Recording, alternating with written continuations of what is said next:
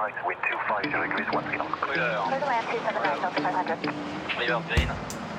Listen.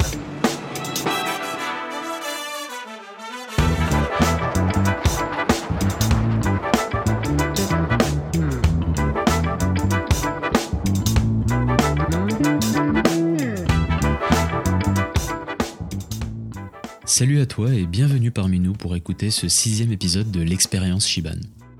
Aujourd'hui, notre invité Simon Ayotte va nous raconter ses merveilleuses aventures de pilote dans les Caraïbes depuis les années 80 jusqu'à aujourd'hui. En plus d'être un pilote expérimenté, Simon est aussi un merveilleux conteur qui agrémente ses récits d'anecdotes toujours plus étonnantes les unes que les autres. Vous le connaissez peut-être déjà comme étant l'auteur du livre Allô la tour, il y a un bœuf dans le cockpit, ce qui n'est pas banal comme situation.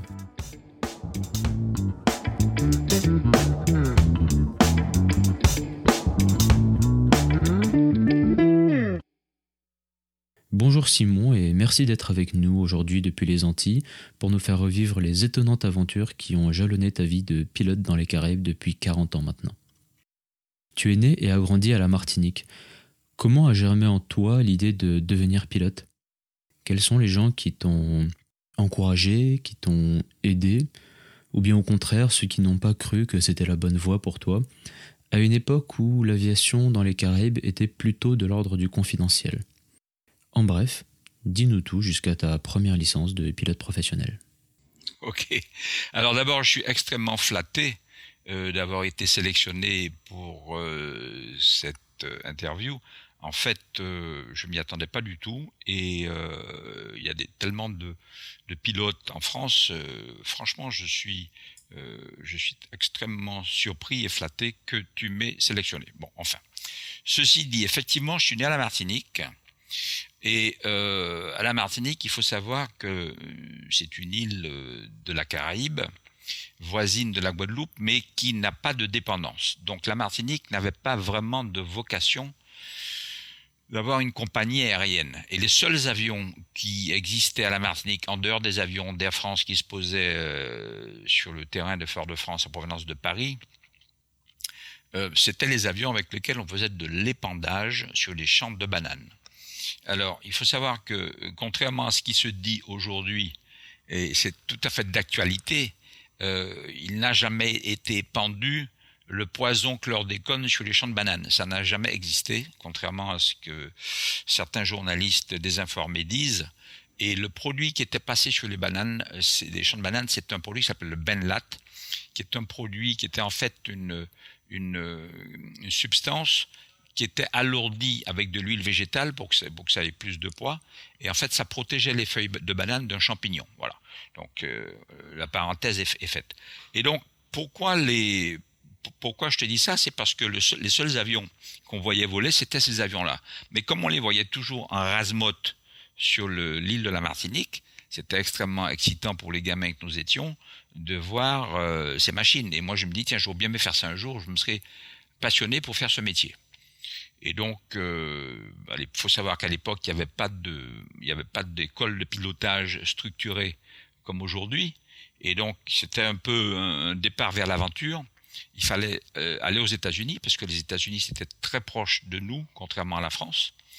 Et, et débarquer aux États-Unis. Alors, il faut, à l'époque, l'anglais n'était pas une langue que nous étudions, étudions trop assidûment à l'école et euh, débarquer aux États-Unis euh, avec un anglais quasi nul, ça n'a pas été une mince affaire. Par contre, ça a été une expérience extraordinaire qui m'a permis aujourd'hui d'être complètement bilingue et, et, très avantagé sur les pilotes euh, qui, qui, se lancent dans la, la carrière de l'aviation aujourd'hui. Et donc, euh, j'ai donc fait une, une, formation de pilote aux États-Unis. C'était une période que j'ai trouvée exceptionnelle, puisque euh, il a d'abord fallu convaincre euh, mon père. Mon père, c'était un agriculteur, pas vraiment, vraiment passionné par les avions, et plutôt contre les avions. Et c'est grâce à l'intervention de ma mère qui a réussi à, le persuader de me laisser aller faire ma passion, vivre ma passion, que je suis parti aux États-Unis pour, pour apprendre à piloter, comme je te disais. Arrivé là-bas, ben écoute, il a fallu d'abord comprendre l'anglais, euh, j'ai eu la chance d'être logé dans, dans une école. J'étais dans une école qui s'appelait Burnside Hall, qui était la plus grosse école de la Floride à l'époque, qui avait des milliers d'étudiants, et je me suis retrouvé euh, dans une chambre avec trois Nigériens, des gars, euh, des gars du Nigeria, extrêmement sympathiques et boursiers de leur pays, et qui parlaient pas vraiment mieux anglais que moi, avec un accent très fort, et ce qui m'a permis de donc de me familiariser vraiment avec l'anglais, puisqu'on était complètement immergé. Et pour payer mes leçons de pilotage, parce que c'était pas gratuit, c'est toujours pas gratuit, ben j'ai eu la chance de trouver un boulot de chauffeur d'autobus.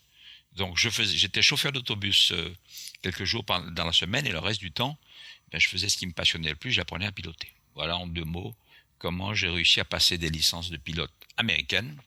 Et bien sûr, de retour dans mon île, il a fallu tout recommencer parce que les licences américaines n'étaient pas reconnues en France. Donc il a fallu aller passer les licences françaises. Voilà. D'accord, donc euh, chauffeur de bus en Floride pour, euh, pour payer ses heures de vol. Et, et donc tu, tu es revenu avec, euh, avec ta licence en poche. comment comment as-tu fait pour décrocher tes premiers vols professionnels avant l'aventure de ton DC3, le fameux Mike Bravo? Alors, je, pour, pour revenir aux Antilles, j'ai eu, j'ai eu une chance extraordinaire. Moi, je suis un homme, je pense que pour faire ce métier, il faut avoir beaucoup de chance, hein, parce que on a risqué énormément notre vie, on a failli crever plusieurs fois. Moi, j'ai eu 11 pannes de moteur réelles. C'est quand même une vie qui était plutôt dangereuse. Et j'ai eu la chance de trouver un, type euh, qui, que je, qui était un de mes copains en, Floride et qui était un habitant de l'île de Sainte-Lucie. Sainte-Lucie, c'est une île qui est voisine de la Martinique et euh, nous avons le même créole, le, créole étant ma langue maternelle. Donc nous échangeons en créole, on vivait entre nous. Et ce garçon, euh, euh quand, quand j'ai eu mes licences, j'ai trouvé tout de suite un, un, avion à convoyer au Suriname, de partir de Miami et amener l'avion au Suriname.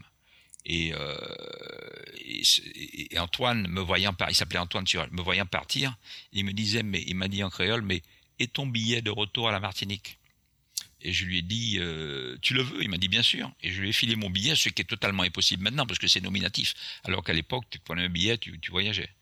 Et, euh, je suis donc parti avec ce Cessna 172 que j'ai convoyé euh, jusqu'à la Guadeloupe, jusqu'à la Martinique. Et à la Martinique, ils ont envoyé un pilote surinamien pour le récupérer, pour continuer le voyage jusqu'au Suriname. Une fois arrivé à la Martinique, il fallait bien manger, parce que tu as des licences de pilote, c'est sympa, mais faut, faut bouffer. Et donc, il y avait une compagnie locale qui s'appelle la Sater. Le, patron s'appelait Jacques Daudin. C'était la Sater Air Martinique.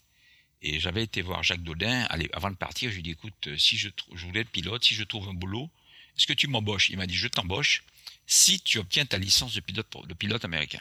Ce que j'ai réussi à faire. Quand je suis retourné le voir, il m'a dit, tu as réussi? J'ai dit oui, mais il m'a dit, je t'embauche. Il m'a embauché comme copilote DC3. Et j'avais, euh, je pense que j'avais 19 ans. Et donc, je me retrouve copilote DC3 et j'oublierai jamais l'entrevue avec le chef pilote qui s'appelait Michel Dufour, qui est, qui est malheureusement décédé aujourd'hui, qui était un grand pilote antillais.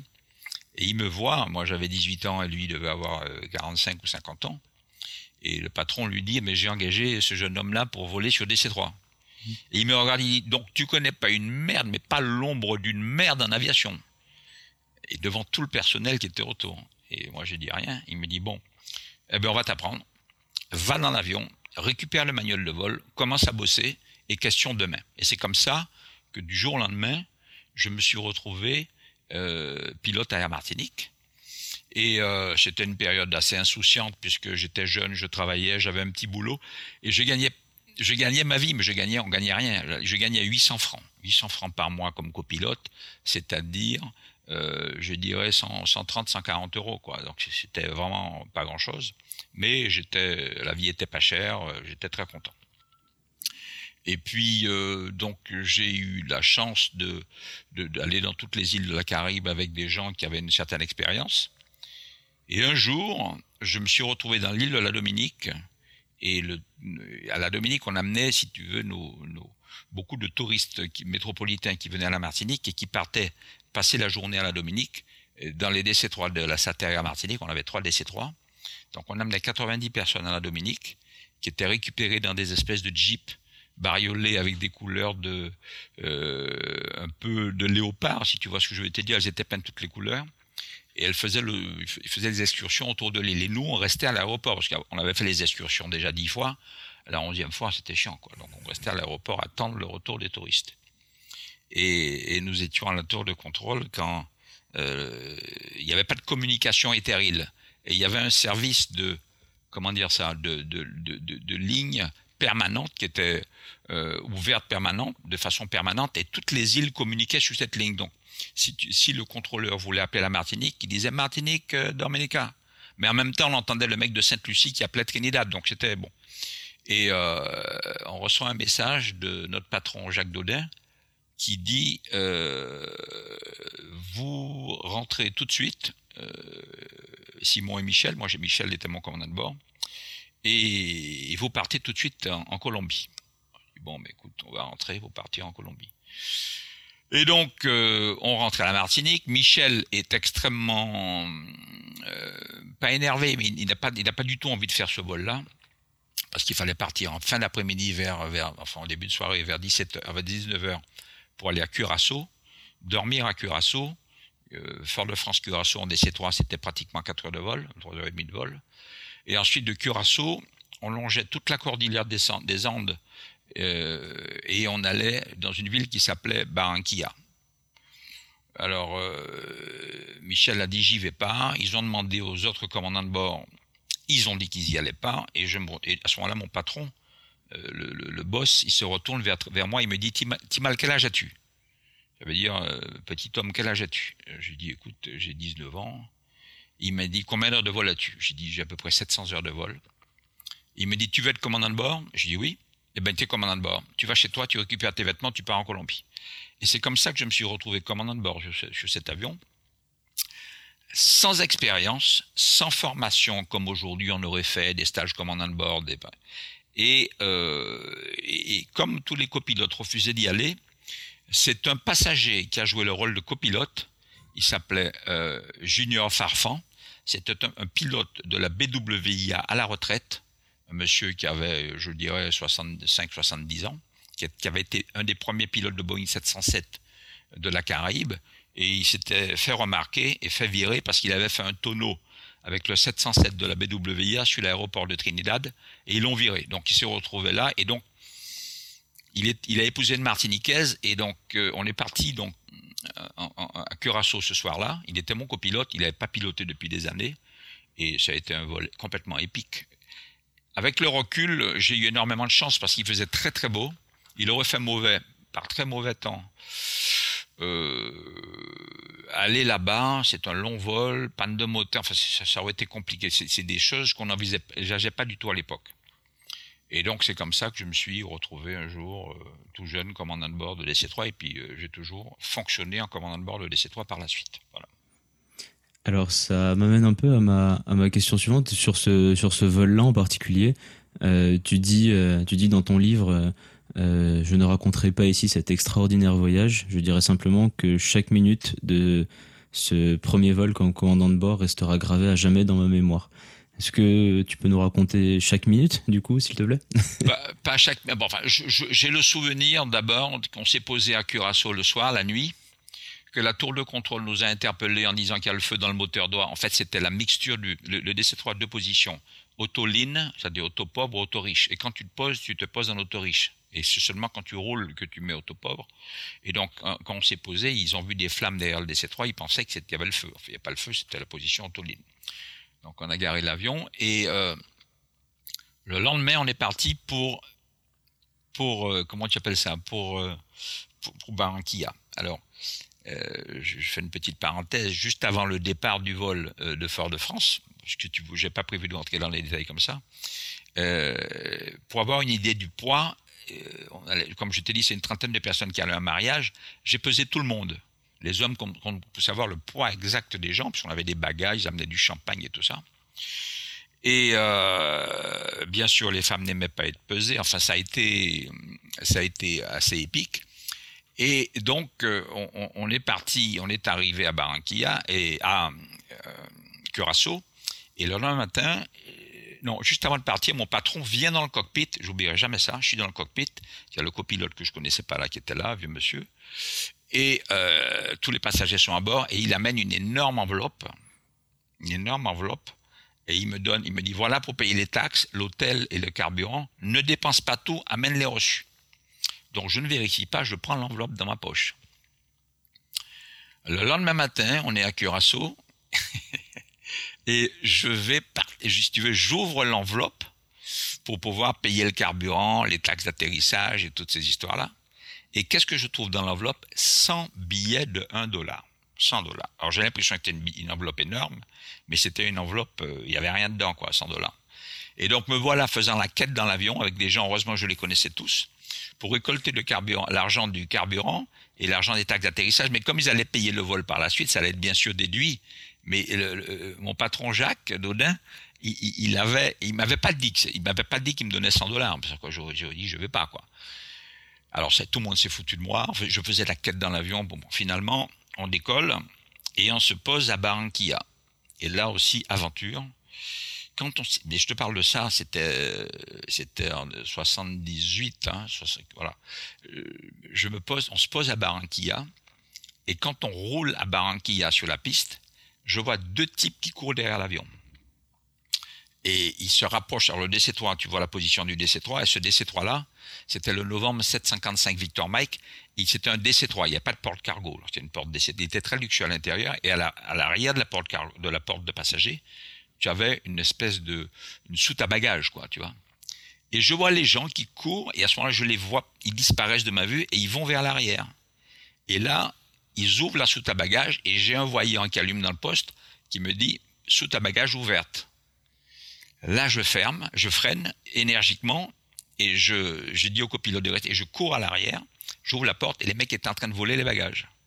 Donc, on a, on est descendu, les mecs ont, ont tout laissé, ils sont partis, et pour regagner le parking, j'ai fait deux personnes, dont Nicolas et Guy, deux, personnes qui étaient là, marcher à côté de l'avion jusqu'à arriver au terme. Je ne sais pas si tu vois, aujourd'hui c'est même pas imaginable de faire ça.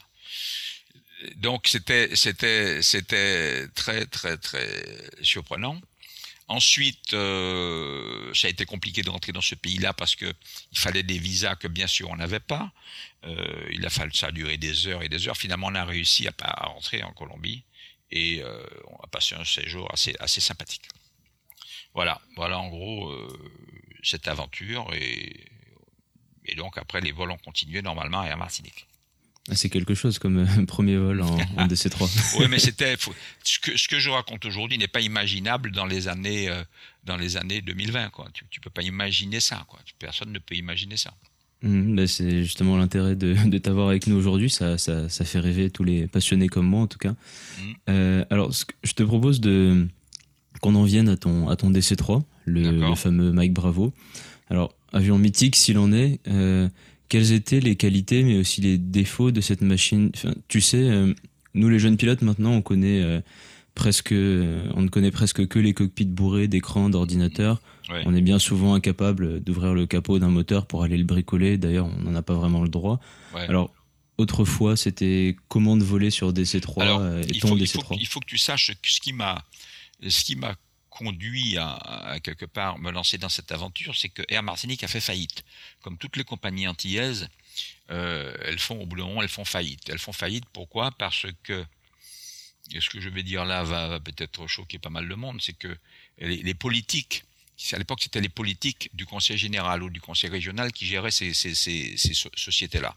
Donc ils mettaient un conseiller général qui ne connaissait pas, excusez-moi l'expression, une merde en aviation, se retrouvait patron d'Air Martinique ou d'Air Guadeloupe, la première chose qu'ils faisaient, ils employaient une espèce de garde rapproché, c'est-à-dire son, homme de main, son comptable et son truc pour pouvoir gérer la société avec lui. Mais euh, il y avait déjà des gens qui faisaient ce boulot-là. Donc chaque fois qu'il y avait un politique qui changeait, ben, il y avait une armée de personnes qui étaient engagées dans ces sociétés-là. Jusqu'au jour où elles avaient un personnel euh, qui était démesuré. Euh, et, et, la rentabilité était, complètement faussée. Et elles déposaient tous le bilan l'une après l'autre. Donc la Martinique dépose le bilan. Et donc euh, je vais à la Guadeloupe parce que je, bien que tout jeune, j'épouse une Guadeloupéenne. Et euh, la Guadeloupe étant une île où qui est entouré, euh, qui est un archipel, je me dis que ce sera plus facile de trouver un boulot de pilote en Guadeloupe qu'à la Martinique, parce qu'à Martinique, il n'y a plus d'air Martinique. Et donc, je débarque en Guadeloupe, que je connaissais un peu, mais pas, aussi bien. Et euh, il y avait deux compagnies. Il y avait une compagnie qui s'appelait Air Antilles, qui exploitait des DC-3, que j'ai racheté par la suite, FOG-DZ et FOG-FJ, et un concurrent qui était Air Guadeloupe, qui venait de commencer et qui exploitait des Twin. Alors bien sûr, j'essayais de rentrer dans ces boîtes-là, mais c'était peine perdue, parce qu'il y avait une queue de, de, gens qui voulaient rentrer là, et je me retrouve donc sans boulot. Et euh, je traîne un peu sur la zone aviation générale de la Guadeloupe quelque temps, et je m'aperçois que il n'existe pas de compagnie de cargo. Et je me dis, je vais me lancer dans le cargo. Donc, euh, pour faire du cargo, il faut un avion cargo, et le seul avion que je savais piloter, c'est le DC-3. Ça s'est passé comme ça. Et donc me voilà euh, imaginant me lancer dans le cargo en DC3 sans expérience, j'ai 20 ans, voilà. Mais faire du transport avec un avion de plus de 5 tonnes 7, c'est très compliqué. Et faire du, transport en transport public dans l'environnement français, c'est extrêmement compliqué. Donc il fallait que je trouve une façon de le faire soit qui soit légal, mais sans, passer par le transport public. Et donc j'ai eu l'idée de créer un GIE qui est une, euh, qui est une, euh, s'appelle un groupe d'intérêt économique dans lequel se regroupent plusieurs entreprises qui ont le même problème de transport.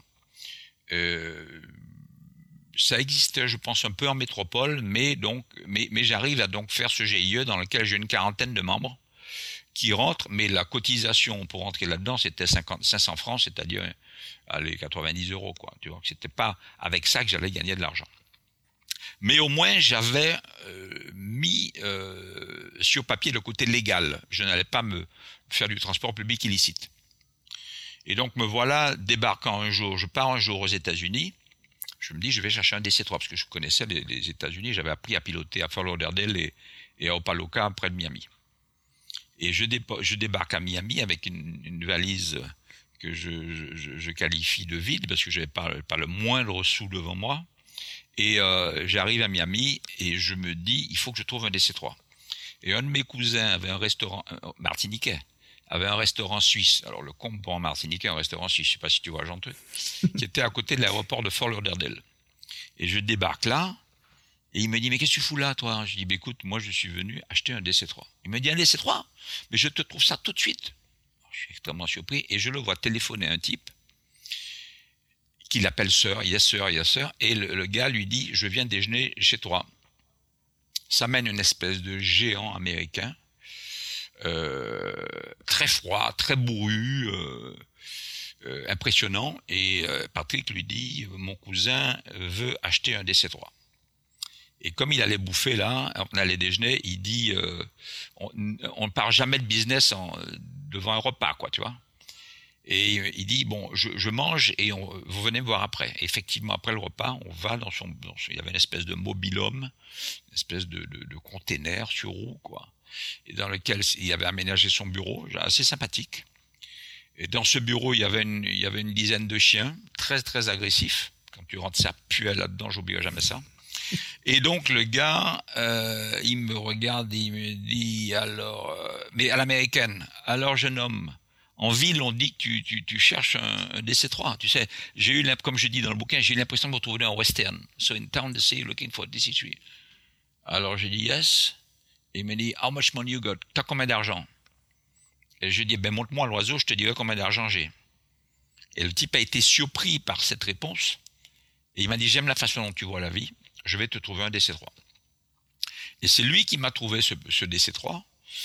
C'était un DC3 qui était utilisé pour faire du euh, comment tu appelles ça de l'épandage anti-moustique sur le, le, comté de Lee dans le dans le nord euh, de la Floride et ce que voilà on est allé voir cet avion euh, j'ai vu cet avion il était mochissime avec il puait l'insecticide et tout mais il m'a dit you find yourself a bird tu t'es trouvé un autre et il a on a convoyé l'avion en Floride enfin à Fort Lauderdale, sont déjà en Floride. Il a inspecté les, filtres à huile parce que dans les moteurs Pratt Whitney, un, un, piston comme ça, si tu as de la limaille dans les filtres à huile, c'est que le moteur il est fatigué. Et les, les moteurs étaient bons et il a dit bon moi j'achète cet avion et je te le revends. Et on a commencé à retravailler cet avion. Euh, quand je te dis retravailler, tout, hein, on a refait l'intérieur, on a commandé un kit de, de, de, décalcomanie pour le cockpit, on a repeint l'extérieur de l'avion. L'avion était, il avait deux moteurs qui n'avaient pas beaucoup d'heures de vol, et donc cet avion a été refait et il m'a financé cet avion. Euh, moi, j'avais pas 21 ans. Ce type m'a fait confiance. Il m'a, il m'a, je sais pas si tu vois, un gamin qui débarque chez toi, tu lui files un avion, il n'a pas d'argent pour le payer, c'est impensable. Voilà, je me dis toujours, ce que ce type-là a fait pour moi, il faut que je le fasse pour, pour un autre jour, parce que c'est extraordinaire. Et donc, euh, on tombe d'accord sur un, un, paiement euh, mensuel de 2000 dollars de remboursement. J'ai pas la moindre idée comment je vais trouver cet argent, j'ai pas la moindre idée comment je vais le faire voler, tu vois. Et euh, il avait investi quand même 35 000 dollars pour payer l'avion. Euh, il me dit, je remets récupérer les 35 000 dollars et je te finance mon travail et tous les travaux pour 2 000 dollars par mois. Et moi, trouver 35 000 dollars, c'est comme si je te disais, maintenant, il faut trouver 2 millions d'euros. quoi. C'était impossible. Mais je lui dis oui. Et donc, euh, et je rentre à la Guadeloupe chercher mes 35 000 dollars. Et euh, là, je suis, je suis témoin d'un, comment dire ça, d'un épisode qui va changer ma vie. Je suis dans l'aéroport de Port-au-Prince. Euh, l'avion d'Air France fait Miami-Port-au-Prince, se pose toujours à Port-au-Prince pour débarquer les Haïtiens qui le prennent, et il continue sur la Guadeloupe et la Martinique. Et il faut savoir que Haïti, c'est un pays extrêmement pauvre. Il est tellement pauvre que les Haïtiens utilisent les arbres pour pouvoir, euh, comme charbon, tu vois, pour pouvoir euh, cuire leur nourriture. Donc ils ont complètement déboisé l'île. Et quand tu survoles Haïti, c'est un désert pratiquement. Et quand tu arrives de l'autre côté de l'île, qui est la partie de la République dominicaine, forêt vierge, tu vois. Et donc je me, je, alors je, je, l'avion d'Air France se pose et je me retrouve dans le terminal euh, à tourner en rond, à attendre qu'on continue sur la Guadeloupe. Et là, ça mène un, type, un, un, nain, un nain, un haïtien nain. Euh, mais quand je te dis nain, nain, hein, c'est-à-dire qu'il arrive euh, même pas à mon épaule, quoi, un tout petit monsieur. Il a sur son, sur sa, sur sa, sur son épaule une, une, boîte en, en, bois. Et il vient près de moi, il me dit, excusez-moi en anglais, sir, can I, can I make you shoe shine? Et moi, je regarde ce type-là et je lui dis, je, suis ébahi par, euh, par le côté, comment dire, la classe de ce type-là. Et je, j'ai de la chance donc de parler créole et je m'adresse à lui en créole parce que c'est plus facile, c'est plus imagé, c'est plus facile. Et je lui dis, mais comment as-tu fait pour trouver ce, alors bien sûr je lui dis oui, pour trouver ce boulot dans l'aéroport de Port-au-Prince, sachant qu'il y a 15 millions d'Haïtiens à l'extérieur et qu'il n'y a pas de il n'y a pas de travail, il n'y a, même pas d'état civil, je ne sais même pas combien ils sont. Enfin, comment as-tu réussi à trouver ce travail de privilégié? Parce que quand je vais lui filer un ou deux dollars pour m'avoir ciré les chaussures par gentillesse, ben, s'il fait 10 dollars ou 20 dollars dans la journée, il gagne 10 fois plus que gagne, que gagne un haïtien moyen, quoi. Et il me regarde, il me dit, dans la vie, tout le monde, chacun naît avec un capital confiance. Sauf que 90 ou 95% d'entre nous, euh, on n'ose pas s'en servir. Se réfugier derrière, ah je n'ose pas, ah j'ai peur. Eh ben moi j'ai osé, j'ai été voir, on m'a donné le job. Et je dis si ce mec a réussi à faire ça, moi je vais trouver les 35 000 euh, dollars qu'il me faut pour payer ce, putain de DC3. Et j'oublierai jamais ce gars parce que quand tu es jeune, tu es marqué par des expériences de vie. Et quand l'avion de Fort-de-France est reparti pour aller à Fort-de-France, j'avais déjà dans ma tête trois ou quatre personnes que j'allais aller voir. Prête-moi 3500 euh, dollars. Et voilà, quoi. Et, c'est de, cette façon que j'ai réussi à réunir les 35 000 dollars qu'il fallait pour payer donc le dépôt de l'avion et, euh, et rentrer à la Guadeloupe avec l'avion. Mais j'avais tellement peu de sous que quand euh, je suis retourné chercher l'avion, j'avais même plus, j'avais pas assez d'argent pour payer le carburant de l'avion pour rentrer à la Guadeloupe. Et j'oublierai jamais, il a fallu que il a fallu que je passe ce qu'on appelle les Américains appellent un biannual flight check, parce que quand tu restais longtemps sans voler, tu dois passer ce, test. Et moi, j'ai pas longtemps j'ai pas volé sur le sur DC3, enfin il y a peut-être plus de deux ans. J'appelle donc ce, cet homme qui s'appelait, j'oublie pas son nom, Arthur B. Chestnut, qui venait à la Martinique nous faire nos, contrôles de, vol sur DC3 et je lui dis que je suis à Miami, que je voulais passer un, test sur le DC, mais il n'y a aucun problème. Et il me dit, tu es où? Je lui dis, je suis à Fort Lauderdale. Euh, à Fort Lauderdale. Et il me dit, euh, bon, mais écoute, je t'attends sur l'aéroport d'Opaloca. Et je lui dis, mais ma licence est périmée puisque je dois la renouveler. Et euh, ah, il me dit, mais moi je te fais confiance. Hein je sais que tu vas pouvoir y arriver, tu prends l'avion, tu l'amènes au Paloca, on va faire le vol. Jamais un instructeur français n'aurait accepté un truc comme ça. Et donc me voilà montant dans cet avion que j'avais jamais piloté. Deux ans que j'étais pas monté dans DC3 et je décolle et je l'amène l'avion au Paloca. Là, il monte dans l'avion avec nous, fait le vol, il me signe mon papier et là, on est rentré aux Antilles euh, avec le DC3. Et là, du coup, euh, tu, tu rentres avec, euh, avec ton DC3, euh, sans, comme tu disais, sans vraiment de projet bien calé pour, pour exploiter ton avion? Voilà, j'ai aucun projet calé. Et donc, je, je débarque. Je, on a fait Miami, on a fait Fort Lauderdale, une île de, à la pointe sud des Bahamas, dans les, dans les îles Turks and Caicos, qui s'appelle South Caicos qui était un endroit où on fait, j'ai dû aller là des centaines de fois, je faisais en tout voyage sur Miami, on s'arrêtait là pour deux raisons. Pour faire du carburant et surtout parce qu'ils ont un sandwich à la langouste qui est topissime. Et donc, euh, je me pose à South en fin d'après-midi, on fait le plein, et ah oui, avant de partir, monsieur, monsieur Hill, l'américain, je lui dis, j'ai pas d'argent pour payer le carburant. Et le mec sort de sa poche, je sais pas si tu imagines, il sort de sa poche 1000 dollars, qui me donne et il me dit bon tu, tu, tu vas me rendre quand tu pourras et euh, voilà.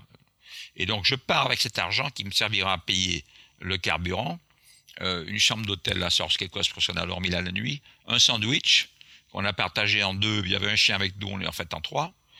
Et euh, j'avais tellement pas d'argent que je me suis jusqu'à présent je me dis si j'avais ne serait-ce qu'une panne de bougie dans cette île je serais toujours là parce que on n'avait pas de quoi euh, rien faire quoi. Puis il n'y avait pas de, y a pas de vol régulier qui faisait Miami tous les jours. C'était le bout du monde quoi.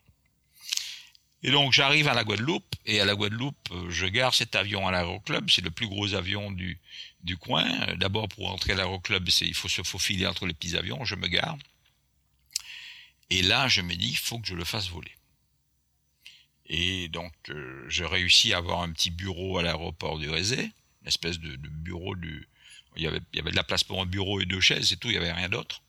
Avec un téléphone euh, qui était sur ce bureau, mais il fallait passer par un central. Une fille qui faisait le numéro à l'étranger, c'était, tu avais trois heures d'attente. Enfin, c'était, c'était une aventure. Et, euh, et puis ensuite, il faut que je le dédouane cet avion. Et donc, j'ai, j'ai réussi, si tu veux, à, à, à, me foutre, euh, comment te dire, à me mettre bien avec le, le receveur. Il m'a, il m'a fait payer la douane avec à crédit sur la valeur du contrat de location que j'avais, parce que même si j'avais euh, récupéré l'avion pour payer les, les 2000 dollars que je devais payer par mois, c'était un contrat de location, location-vente. Donc la douane m'a facturé sur ce contrat euh, à l'année. Donc ça m'a coûté trois fois rien, alors que si je devais payer la valeur de l'avion, ça aurait coûté une fortune. Et euh, donc je m'installe dans ce bureau et je me dis, bon, il faut trouver des vols. Et c'est là que j'ai pensé les, aux vols que je faisais à l'époque quand j'étais à la Martinique. Et le premier vol qu'on décide de faire, parce que je connaissais encore les, les, protagonistes, c'est transporter des, des, des, noix de coco à la Martinique, puisque la Martinique a une usine qui fabrique du, du, du ponche coco. Euh, maintenant, ça se fait partout dans toutes les îles, mais à l'époque, c'était qu'en Martinique. Et donc, j'achetais des cocos, enfin, j'achetais des cocos à la Dominique que j'amenais à Martinique pour le gars, et on a commencé à faire deux ou trois vols comme ça, jusqu'à ce que on s'intéresse euh, rapidement au, au marché de la langouste, au marché des ânes, euh, voilà quoi. Tes premiers contrats, tu transportes des noix de coco, des pneus, des ânes, des, bœufs, notamment. Des pneus, ouais, parce que y a tous les pneus de camion étaient récupérés dans les îles, étaient amenés à la Martinique euh, où, il y avait donc une usine qui les rechappait. Donc je mettais les pneus dans l'avion et je les transportais à la Martinique. Mais mettre des pneus dans, des camions dans un avion, c'est extrêmement compliqué parce que c'est volumineux et tu te retrouves toujours centré, complètement centré arrière. C'était un peu le salaire de la peur parce que l'avion était difficile à piloter. Et, euh, et, puis ensuite, pour monter, pour rejoindre le cockpit, une fois que tu as mis les pneus dans l'avion, il n'y a pas de passage. Donc il fallait ramper entre les pneus, enfin au-dessus des pneus, entre le, plafond de l'avion et les pneus, pour rejoindre le cockpit. Alors je te raconte pas dans quel état tu arrivais, noir de, de trucs. C'était, euh, bon, on était jeunes, on faisait ce genre de trucs là avec plaisir, quoi. Du moins, on volait. Ah, ça me fait penser aussi à, à la fois où, où tu euh, devais euh, ramper sur le sol de l'avion entre des chevaux ou des bœufs. Je me souviens bœufs, plus. Des bœufs. Quand, entre, au départ de Marie-Galante, on avait fait une cage. on avait fait une, bon, enfin, ça c'est, un peu plus tard. C'est un peu plus tard dans l'histoire. Et donc, si tu veux, après avoir transporté ces, je me suis dit bon, mais on, on a un outil extraordinaire qui est ce camion volant, quoi, le DC3. Moi, je veux faire du business. Et donc là, on s'est lancé dans le business. J'ai créé une petite société euh, qui s'appelle la qui s'appelle s'appelait la Sadipro, SADI Pro, qui existe toujours, la société antillaise de distribution de produits. Et euh, j'ai emprunté euh, un peu d'argent à un, type qui est toujours vivant, euh, qui est l'oncle de ma femme, et pour avoir le capital de cette société. Et euh, on a créé cette société et je me suis lancé dans le commerce. Le DC3 étant un camion. Et donc le premier commerce qu'on s'est mis à faire, c'est du transport d'âne entre l'île de Barbuda et la Guadeloupe. Alors l'île de Barbuda est au nord, se situe au nord de la Guadeloupe. Au nord de la Guadeloupe, tu as l'île d'Antigua et juste à côté, tu as l'île de Barbuda. D'ailleurs, l'état d'Antigua-Barbuda, c'est un état, un état de la Caraïbe. Et cette île de Barbuda, c'est une île paradisiaque euh, qui rappelle un peu la Polynésie. Tu vois, il y a une plage qui, fait, tu dois faire une, 35 km de long. Il y a un lagon, c'est paradisiaque, il n'y a personne. À part des milliers d'ânes qui, ont été euh, amenés là à l'époque par les Anglais et des cerfs. Des cerfs, les, cerfs comme tu trouves en métropole. Alors, on fait une petite parenthèse. L'île de Barbuda, c'est un, une île qui avait été donnée par le roi d'Angleterre à l'époque un lord qui s'appelait Lord Codrington. Lord Codrington euh, s'est retrouvé propriétaire de Barbuda, euh, c'était à l'époque de l'esclavage, et il s'est dit l'histoire d'importer des esclaves euh, d'Afrique vers les Antilles, c'est une connerie. Je vais produire localement. Donc il a sélectionné une race de personnes extrêmement grandes, extrêmement grandes, que ce soit des hommes ou des femmes, très robustes, et ils se retrouvaient sur cette île-là, il y, a eu, des enfants qui sont nés. Bien sûr, ça n'a jamais, jamais exporté personne, mais, parce que c'était complètement utopique, mais si tu regardes dans le, livre, de Guinness des records, la population la plus grande du monde, ce sont les habitants de Barbuda. Voilà. Donc la capitale de l'île s'appelle Barbuda, et ces gens-là n'ont, euh, j'allais dire, n'ont pratiquement jamais travaillé. Il n'y a jamais eu de production agricole à Barbuda. La seule chose qui leur permet de vendre, c'est le, le, commerce de langoustes et d'ânes. Mais euh, comme ce sont des gens qui n'ont jamais, euh, ils, ont, ils ont une mentalité très spéciale, très, comment te dire ça Moi, je suis très attaché à cette île, même si je me suis engueulé très fort avec les, les chefs, et euh, ils n'ont pas le sens de la vie, quoi, des, des, réalités de la vie. Et donc, je, me pointe là, et euh, parce que mon copilote de l'époque s'appelait Luc, et Luc me dit, écoute, euh, à Barbuda, il y a des ânes et de la langouste, mais celui qui vend ça, ce mec, il s'appelle Burton. Alors dans mon, dans mon bouquin, j'ai changé son nom. Hein. Il s'appelait, je l'ai appelé Taylor. Et, donc, euh, je débarque dans cette île et je, je, je, demande à voir Burton. Ça mène un type dans une espèce de commande car américain. Il faut que tu faut que tu t'imagines, il n'y a pas de goudron, il n'y a rien, c'est paumé de chez paumé. À part la piste qui, a qui fait 400 mètres de long. La piste de posé en DC3 du coup hein? J'ai été en DC3 une fois, tout le village est venu, bon enfin. Et donc Burton me dit, euh, je lui dis, euh, il, il, vient me chercher, et mais quand il te prend, il te parle pas, tu vois il m'amène chez lui et il me dit euh, What do you want? Alors je lui dis euh, Je vais acheter des ânes. Je vais acheter des langoustes d'abord. Il me dit D'accord, pas de langoustes. Et puis j'étais venu avec un petit monomoteur. un petit Beechcraft C-23. Il me dit, mais dans ton monoventilateur, parce que dans les îles, un, avion monomoteur, c'est un monoventilateur. Euh, le mec me dit, that single fan plane cannot... Alors j'ai dit, non, I have a big plane et tout. Mais je dis, mais le, le DC-3, le big plane, cannot land in Codrington. La piste est trop courte, elle fait 420 mètres. Il me dit, euh, mais il y a une autre piste au, nord de l'île, à, à l'est de l'île, qui s'appelle Coco Point. C'est un champ, mais c'est beaucoup plus grand. Alors j'ai dit, mais comment je peux me poser là? Il m'a dit, il faut demander au propriétaire. Il s'appelle Franck de Lille. Franck de Lille, c'est un monsieur extraordinaire. Alors pour la petite histoire, euh, Burton, c'est un homme noir, Franck de Lille, c'est un homme blanc. Ils se supportaient pas. Bon. Et donc moi j'arrive euh, chez de Lille et je me pose sur sa piste sans son autorisation, en disant je vais garer mon avion là et puis je vais aller voir le gars. Et donc je, je gare l'avion sur le bord de la piste. C'est un grand champ et il y a une maison au bout de la piste et je vais et je cogne. La porte s'ouvre, je vois un vieux monsieur qui rentre, qui ouvre la porte. Il me dit qu'est-ce que tu veux toi? Alors je lui dis, euh, excusez-moi de vous déranger. Il m'a dit, vous êtes posé sur ma piste avec votre avion? Je dis oui. Il me dit, votre avion est saisi, vous n'aviez pas l'autorisation de vous poser. Et puis le mec, il gueule sur moi. Je suis un peu impressionné. Et je lui dis, excusez-moi, mais je suis venu vous, voir de la part de Burton. Il me dit, that guy is bad news. Ça veut dire, euh, il n'est pas bon du tout, quoi, tu vois. Et je lui dis, euh, voilà, je voudrais revenir à Barbuda pour acheter des langoustes et des ânes, mais il faut que je me pose sur votre piste en DC3. Il me dit, un DC3 se pose pas là. J'ai dit, vous voulez parier? Et le mec a été surpris. Il m'a dit, ok. Et donc, il s'attendait pas à ce que je revienne en DC3, parce que la piste, hein, elle fait, elle fait 750 mètres, c'est pas vraiment fait pour un DC3. Et surtout, elle est assez étroite, donc les ailes de l'avion euh, passaient très proches, elles étaient très proches à l'atterrissage des ce qu'on appelle les résiniers de bord de mer, c'est des espèces de d'arbres qui sont en permanence dans les îles, quoi, tu vois. Et donc il me donne son, accord, je me pose là-bas, je reviens, je me pose là-bas, il vient voir l'atterrissage, il est surpris, et à ce moment-là, Burton m'amène de la langouste. Alors je mets de la langouste dans l'avion et des ânes, quelques ânes.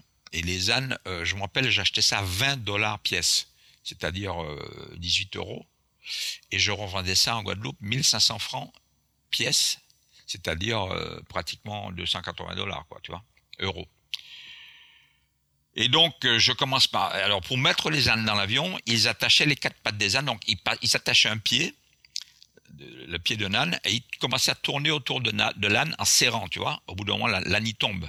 Et là, ils se rouillent sur lui, ils attachent les, quatre pattes ensemble, et à la force des bras, il mettait les ânes dans le DC3. Je ne sais pas si tu vois le travail que c'était. Et donc, je me retrouve avec euh, 4 ou 5 ânes dans l'avion et 400 kilos de langoustes que j'achète avec les ânes et je pars à la Guadeloupe. Quand tu décolles de Barbuda pour aller à la Guadeloupe, il faut que tu te reposes à Antigua pour chercher le, le certificat vétérinaire qui est donné par un type qui s'appelle le docteur Robinson un type euh, très très très spécial et euh, mais vraiment très spécial. En plus de ça, c'est un gars qui puait. Il puait l'alcool, il puait la sueur, le tabac. C'est un mec qui peut. J'oublierai jamais ça. Et euh, donc j'arrive à, à, à, Antigua, il me signe mon papier, il me fait payer une fortune. Euh, je me rappelle, il me faisait payer 25 dollars euh, locaux par Anne, plus oui, une centaine que... de dollars pour l'anglais. C'était quand même assez cher. Mm. Et je repars avec mes ânes en Guadeloupe. Et arrivé en Guadeloupe, mon vieux, je me découvre qu'il y a un marché colossal pour les ânes. Parce que les Antillais sont persuadés, alors je vais le dire franchement ici, que le fait de bouffer de l'âne te change la, taille de ton sexe. D'ailleurs, il y a un restaurant aux abîmes qui s'appelle Akamaxo, chez Maxo, soupe à bourrique, c'est-à-dire soupe d'âne. Et les gens viennent là-bas pour manger, pour boire cette soupe d'âne persuadé que ça aura des effets aphrodisiaques sur eux. Et le fameux Maxo fait sa publicité, je vais peut-être choquer un peu là, euh, en montrant son engin à ceux qui veulent le voir, et bien sûr un engin qu'il avait démesuré. Donc tu vois, tu vois la pub. Bon, bah. Toujours est-il que nous, avec mon, mon ami frère Chacha, qui est, qui est, qui est un Martiniquais comme moi, mais qui, qui, on a toujours été ensemble, et, il, il s'est mis à travailler avec moi à ce moment-là on commence à importer des ânes en quantité incommensurable sur la Guadeloupe, c'est-à-dire qu'on faisait deux fois, euh, deux fois 30 ânes euh, par semaine. Mais le second vol d'Anne, c'est très très très mal placé. Parce que Burton est arrivé avec 36 ânes. Et je lui ai dit, je ne vais pas prendre 36 ânes parce que l'avion euh, l'avion va jamais pouvoir porter ça. C'est impossible de savoir le, poids moyen des ânes. Je les ai estimés à 5 kg pièce, mais c'était plus que ça. Donc on a foutu 32 ânes dans l'avion. Alors, pour protéger l'avion, je mettais une grande bâche au fond, une grande bâche euh, étanche, et on mettait les ânes au-dessus, couchés, tu vois, attachés les quatre pattes. Je démarre le, DC-3, je remonte la piste pour décoller, tout le monde regarde, il y avait Burton, il y a tout le monde qui regarde, et quand je mets les gaz pour décoller, euh, manque d'expérience, parce qu'encore une fois j'étais très jeune, la piste est courte, je mets plein pot sur frein et je lâche les freins. Et comme les ânes n'étaient pas attachés, parce qu'ils étaient couchés à terre, tu vois, tout a glissé vers l'arrière, mais je m'en suis pas rendu compte. L'avion accélère, accélère, accélère. la piste est pas, c'est un champ, donc je pousse sur le manche pour lever la queue, et plus je pousse, plus la, queue ne se lève pas. Et là, je, jette un, regard à l'arrière, et qu'est-ce que je vois? Je vois que tous les ânes ont reculé à l'arrière, et j'arrive pas à pousser, décoller le, la, queue de l'avion. Et là, j'ai la trouille de ma vie, et je regarde devant, je suis, j'ai déjà bouffé la moitié de la piste, trois quarts de la piste, je pourrais jamais m'arrêter. Et en bout de piste, tu as ce qu'on appelle, tu avais des, mangliers.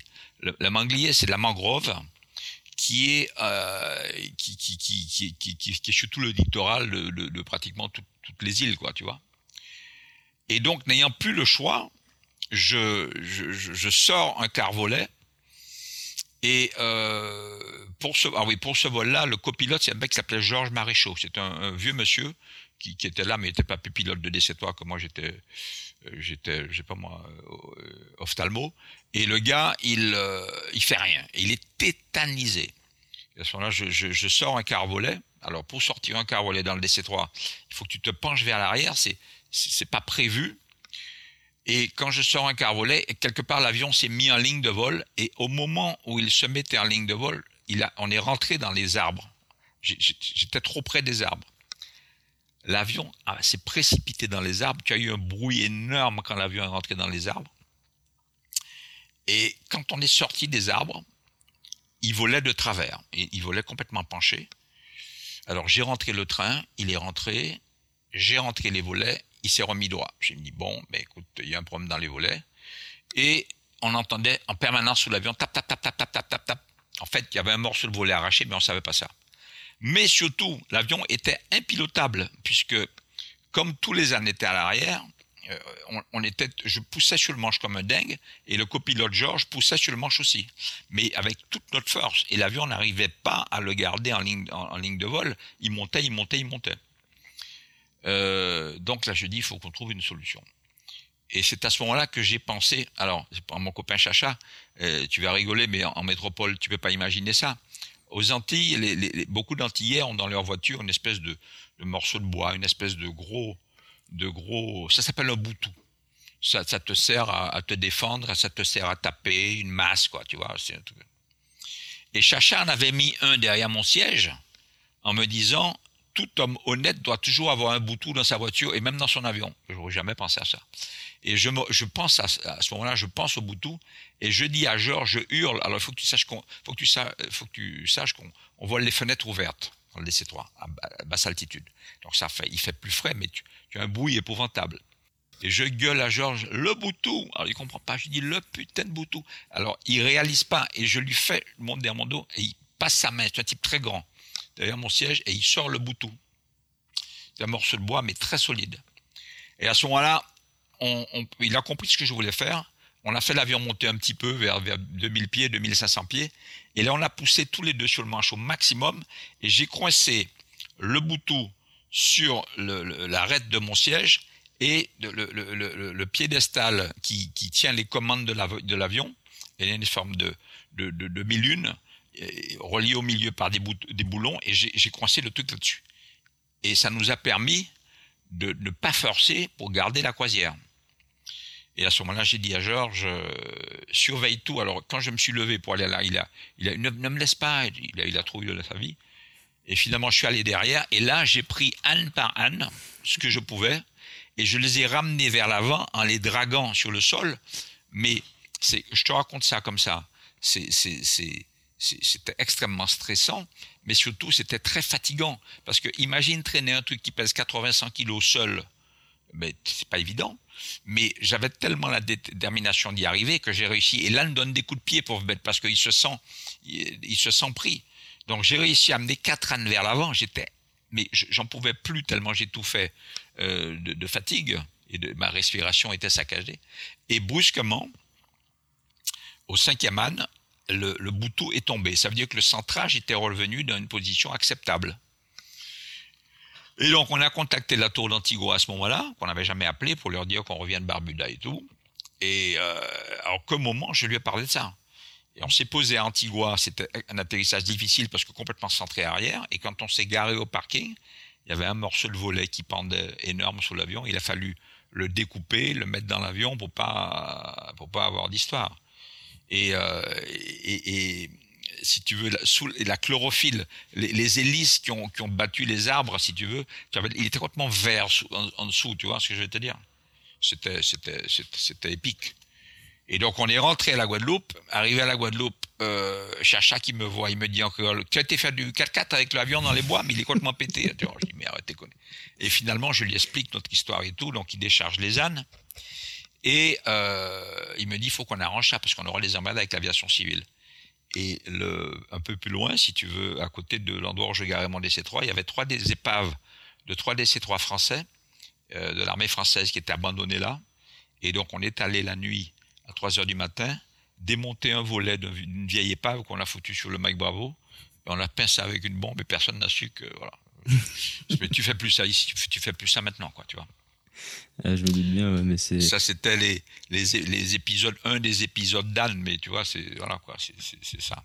Mais c'est euh, bah, pour l'auditeur qui serait intéressé, euh, moi je tiens à dire que voilà, ton livre est rempli d'histoires comme ça en fait, c'est génial. Ah ben c'est que ça, c'est que ça. Alors bien sûr, je n'ai raconté que ce qui était racontable. Parce que si on avait raconté tout, euh, bon, enfin. Bon, il y a et puis après les ânes, bon, bah, écoute, on s'est mis à transporter des bœufs, euh, d'où le titre, il y a un bœuf dans le cockpit. Euh, pourquoi il y a un bœuf dans le cockpit? Parce que mon camarade Chacha et, Blaise, euh, qui est un type qui, habitait chez moi, mais qui n'était pas, du tout pilote lui, mais je m'en servais comme copilote pour rentrer le train et les volets. Euh, ils ont construit une cage en bois dans l'avion pour aller chercher des bœufs à Marie-Galante. Et on, on, se pose à Marie-Galante, on, on, attend les bœufs, les bœufs, les bœufs arrivent et on les charge. Mais pour mettre les bœufs dans l'avion, c'est un épisode, quoi. Tu vas te dire, il faut un camion avec, un, il faut un tracteur avec un, une remorque qui arrive au même niveau que le, le DC3, faire entrer les bœufs, c'est des énormes bœufs. Heureusement, ils avaient un anneau autour du nez et on les fait entrer dans deux par deux, tu vois, et qu'on on les, une fois qu'ils sont deux par deux dans l'avion, euh, on, termine la cage en clouant une planche derrière les deux derniers du fond, tu vois. Et euh, quand un bœuf rentre dans l'avion, on le pique, on lui donne du tranquillisant, tu vois. Donc les six bœufs sont dans l'avion, euh, on était bien sûr en surcharge, on, met la dernière planche et on attend le douanier qui doit nous donner les papiers prouvant que le bœuf est originaire de, Marie-Galante, donc de territoire français à territoire français. Le gars n'arrive pas, trois quarts d'heure, une heure, une heure et demie, il arrive au bout d'une heure et demie. Et il nous donne le papier. Mais les faits tranquillisants des bœufs, ben il, est, pratiquement passé, quoi, tu vois. On arrive pour rentrer dans le cockpit, et là, je réalise qu'ils ont fait une cage, c'est sympa, mais qu'ils n'ont pas laissé de couloir pour que nous rejoignions le cockpit. Et je dis à Blaise, mais maintenant on fait comment pour aller dans le cockpit? Et on peut pas passer. Alors, bah, par ailleurs, parce qu'il n'y a pas de porte, tu vois. À ce moment-là, euh, je décide qu'il faut ramper entre les pattes des bœufs. Donc, je, je, je, rentre dans la cage et je commence à ramper entre les bœufs, les bœufs sauvages, quoi. C'est une vie risquée, ça. extrêmement risqué. Il y en a un qui fait ses besoins, on est obligé de passer dedans. Enfin, c'est toute une histoire. Et on arrive dans le cockpit et j'arrive à, à, rentrer dans le cockpit. Et euh, Blaise, le, le, le, le, copilote, arrive, il me suit, il arrive aussi. Mais on avait un, un accompagnateur, un mec qui achetait les bœufs à la Martinique, qui était venu voir sa marchandise. Et le gars, soi-disant un spécialiste des bœufs, il, il a tellement peur qu'il veut pas venir dans le cockpit. Alors j'ai dit, si vous venez pas, on annule le vol et, et, et, et vous, on débarque les bœufs. Ah non, non, non, et tout. Finalement, il vient. Le mec avait mis une petite chemise blanche, un petit pantalon noir. Il arrive couvert de bouse dans le cockpit, terrorisé. Alors, voilà, il faut que je j'ai oublié de te dire que le, le- dernier bœuf, euh, avant le cockpit, celui qui était du côté gauche, il était extrêmement nerveux. Il tapait du pied au sol. Je me dis, s'il me faut un coup de pied quand je passe, je suis mort, il m'écrase. Et finalement, on passe, euh, on arrive à rentrer dans le cockpit, et là, je démarre je démarre l'avion et on commence à rouler. Et quand je roule, j'ai l'impression que je, conduis une vieille américaine, mais complètement avec des pneus euh, complètement dégonflés, parce que tu sais, avec l'inertie du poids des bœufs, as l'impression que c'est une voiture qui est inconduisible, quoi, tu vois. Donc j'arrive en bout de piste, je, m'aligne, et comme la piste de Mariette était très limitée, 1200 mètres, c'était très limité à pleine charge de décollage, je décide encore une fois de foutre plein pot. Je mets plein pot, je lâche les freins, l'avion bondit en, en avant, les bœufs s'appuient sur la cage et la cage explose. Mais nous, on n'a pas vu ça. Donc l'avion accélère, accélère, accélère. Heureusement, ils étaient tenus par, euh, si tu veux, il y avait, comme je te dis, un anneau dans leur nez et on avait attaché euh, cet anneau avec une petite corde au sol. Donc ils ne pouvaient pas trop bouger quand même. Et euh, j'arrive en bout de piste, on décolle, et quand l'avion, euh, je décolle, train rentré, volet rentré et tout, et là, le, le euh, Blaise gueule en créole, la cage a pété. Je dis quoi? Et je me retourne et je vois six bœufs libres dans l'avion et des bois partout et la cage est explosée. Je dis oh là là là là là. Revenir à Marie-Galante, c'est impossible parce que si je me pose sur cette piste limitée et que je freine, tout le monde sera dans le cockpit, donc on est mort. Retourner au Rézé, il n'y a pas de camion prévu pour pouvoir les décharger parce qu'il faut un camion qui soit sur la piste, qui arrive au niveau de l'avion et tout. On continue à faire de France. Le gars, et, quand tu vas à Fort de France, on monte à peu près à, je dirais, 4500 pieds ou 5500 pieds en fonction du cap qu'on a. Et euh, il commence à faire frais dans l'avion, l'avion bouge pas, on est le long des îles. Mais quand on arrive à la Martinique, par Trinité, Gros Morne et tout ça, on arrive par le centre de l'île. Et là, on rentre dans des turbulences, mais sérieuses. L'avion commence à bouger, les bœufs commencent à paniquer dans l'avion, et qu'est-ce que je vois?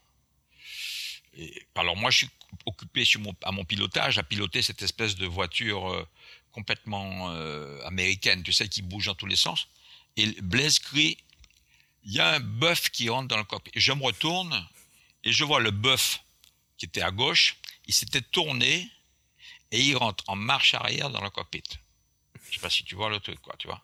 Mais un bœuf énorme. Alors j'ai dit au gars, va, l'accompagnateur des bœufs, Monsieur Dubo, va t'occuper des bœufs. Le type a tellement peur qu'il rentre sous les manettes du DC3, manette de commande des moteurs, et, il m'empêche de les toucher. À ce moment-là, je, le, comment dire ça, je, je- gueule sur lui parce que je suis un peu paniqué. Il se met debout, mais il s'assied pratiquement sur les manettes. Et là, je lui fous un coup de coude, je le prends un peu dans les côtes et je prends mes manettes à la main. Je vais pas les lâcher parce que c'est trop dangereux. Et, euh, et j'appelle la Tour du Lamentin et je dis à la Tour du Lamentin, novembre 841, Mike Bravo, on vient de passer la côte nord, on se dirige vers vous et tout. Et le mec m'a dit, bien reçu, vous êtes numéro 3 à l'atterrissage. Quand il me dit 3 à l'atterrissage, derrière un avion d'épandage, un 750, je- on voit les bœufs qui sont, c'est, l'affolement. Mais je ne veux pas déclarer emergency parce que j'ai déclaré emergency, c'est la gendarmerie, c'est l'aviation civile, c'est tout à l'arrivée, tu vois. Et je lui demande est-ce qu'on peut avoir une priorité à l'atterrissage? Et là, il me dit euh, vous avez un problème technique? Alors on répond non. Il y a quelqu'un qui est malade à bord? On répond non. Et j'allais dire la troisième chose Blaise, le copilote, prend son micro et il gueule il y a un bœuf dans le cockpit. Le contrôleur Ouais. aurait du mal à deviner. Voilà, quand il a dit ça, le, le contrôleur a dit Oh là là, vous pouvez répéter s'il vous plaît? Et à ce moment-là, Blaise a répondu Il y a un bœuf dans le cockpit. Et la tour lui a dit Silence, hein, il y a un bœuf dans votre avion Et Blaise lui a répondu Non, il y en a six, mais un seul dans le cockpit. Oh, tu vois, le, bordel. Finalement, il nous a laissé nous poser en emergency. On s'est posé devant tout le monde. Mais quand j'ai dégagé la piste, je ne pouvais pas le détruire sur un avion roulette de queue. C'est-à-dire que le bœuf était tellement devant que si je coupais les moteurs qui soufflaient la, gouverne de profondeur, ils- on risquait de passer sur le nez. Donc j'arrive au parking et euh, je, gardais le manche au ventre et le moteur, le moteur qui soufflait la, la gouverne. Et petit à petit, je réduis les gaz pour voir si euh, ben, s'il passe pas sur le nez, quoi, tu vois. Finalement, il passe pas. Je coupe les, je coupe les moteurs, mais l'avion est plein de bœufs libres et nous, impossible de sortir par derrière. Derrière le poste de pilotage, du côté commandant de bord, tu as une petite porte de, sortie, mais elle est, euh, si tu veux, c'est assez haut au-dessus du sol et euh, sortir par là, tu risques de te péter une patte quand tu descends, tu vois.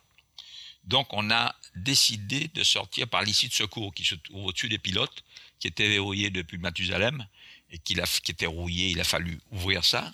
On est sorti par le 3. On a marché sur le toit de l'avion vers la queue. Les flics étaient là, les pompiers, tout le bordel. Et là, euh, on a ouvert la porte et là, ils ont vu la le, le- si tu veux, la main de bœuf dans l'avion. Enfin, c'était- c'était, c'était, épouvantable. Sacrée aventure. Bah, et là, on a dit, on, on va arrêter le transport d'âne. Bah, merci beaucoup pour, euh, pour toutes ces anecdotes. En tout cas, tu, tu dis dans ton livre que t'as que t'as pas de talent d'écrivain, mais, mais ça a été pour moi une de mes lectures aéronautiques euh, favorites. J'ai Ah ouais, presque l'impression d'avoir euh, d'avoir vécu ces moments tellement c'est immersif et, et je ne manque pas de raconter certains extraits d'ailleurs à certains de mes amis qui l'ont pas lu. Donc c'est euh, assez symbolique pour moi d'avoir pu avoir euh, ces discussions en personne avec toi. Ah, c'est sympa. Mais si tu veux, moi, je, je raconte les histoires.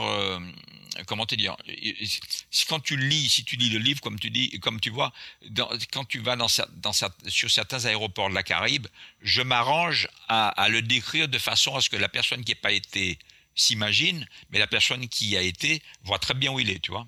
Parce Mm. que c'est voilà, voilà en gros le, le- le- le système euh, que j'ai voulu rendre dans ce livre. En tout cas, moi, je, m'imagine euh, très bien. Euh, alors, malheureusement, on va devoir arriver vers la, fin de cet épisode. Euh, en général, on fait des épisodes qui durent à peu près, une heure. Mais en tout cas, merci beaucoup pour, toutes ces anecdotes. Tu m'as dit que ton livre sortirait en janvier avec une nouvelle édition de poche, c'est ça? Alors, il sort avec en édition de poche avec deux, deux histoires supplémentaires. Il y en a une qui s'appelle Aïe aïe aïe euh, et une autre qui s'appelle Grosse frayeur à Caracas. Voilà. C'est des histoires qui sont pas du tout dans le premier livre. D'accord. Donc, euh, bah, quand cet épisode va sortir, aux alentours de la, de la mi-janvier, ce sera peut-être déjà disponible, sinon... euh, Je serai en sinon- édition poche. L'avantage, c'est que ce sera beaucoup moins cher que l'édition normale, tu vois. D'accord. Voilà, voilà, voilà. Bon, ben, je ne peux que recommander à, à l'auditeur d'aller d'aller lire ton livre. C'est euh, les, les, les histoires que tu nous as racontées aujourd'hui sont sont juste euh, un, un trailer en fait de, ouais, différentes, de- tout ce qui est après. Donc, euh, bah, merci beaucoup Simon pour euh, pour ton temps, pour avoir euh, accepté de te prêter au jeu de de cette Alors, cette je te interview. remercie infiniment. Donc, j'ai pas du tout l'habitude de faire ça. Donc, peut-être que tu, tu vas trouver que c'était un peu long par moment. Ou, ou... Et puis, j'ai un accent antillais qui est assez fort, qui s'entend à l'horizon. Bah, c'est très bien. T'es un enfant du pays. voilà, c'est ça, c'est ça. Non, bah, c'était très bien. Merci beaucoup. Moi, j'ai beaucoup apprécié en tout cas. J'espère que l'auditeur en aura autant euh, profité que moi et, et passé un bon moment en ta compagnie. Eh ben, je te remercie infiniment. Et merci encore de m'avoir sélectionné. Bah avec plaisir. Merci à toi d'être venu.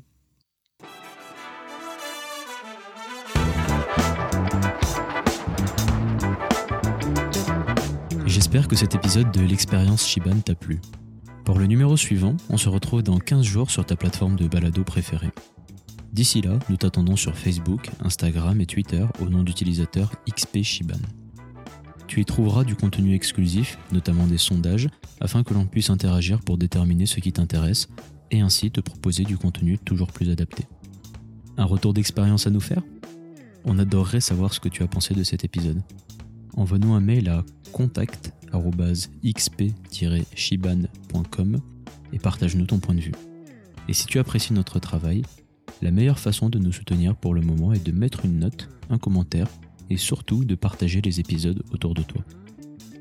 C'était l'expérience Shiban. Merci beaucoup d'avoir partagé ce moment avec nous et on se dit à dans deux semaines.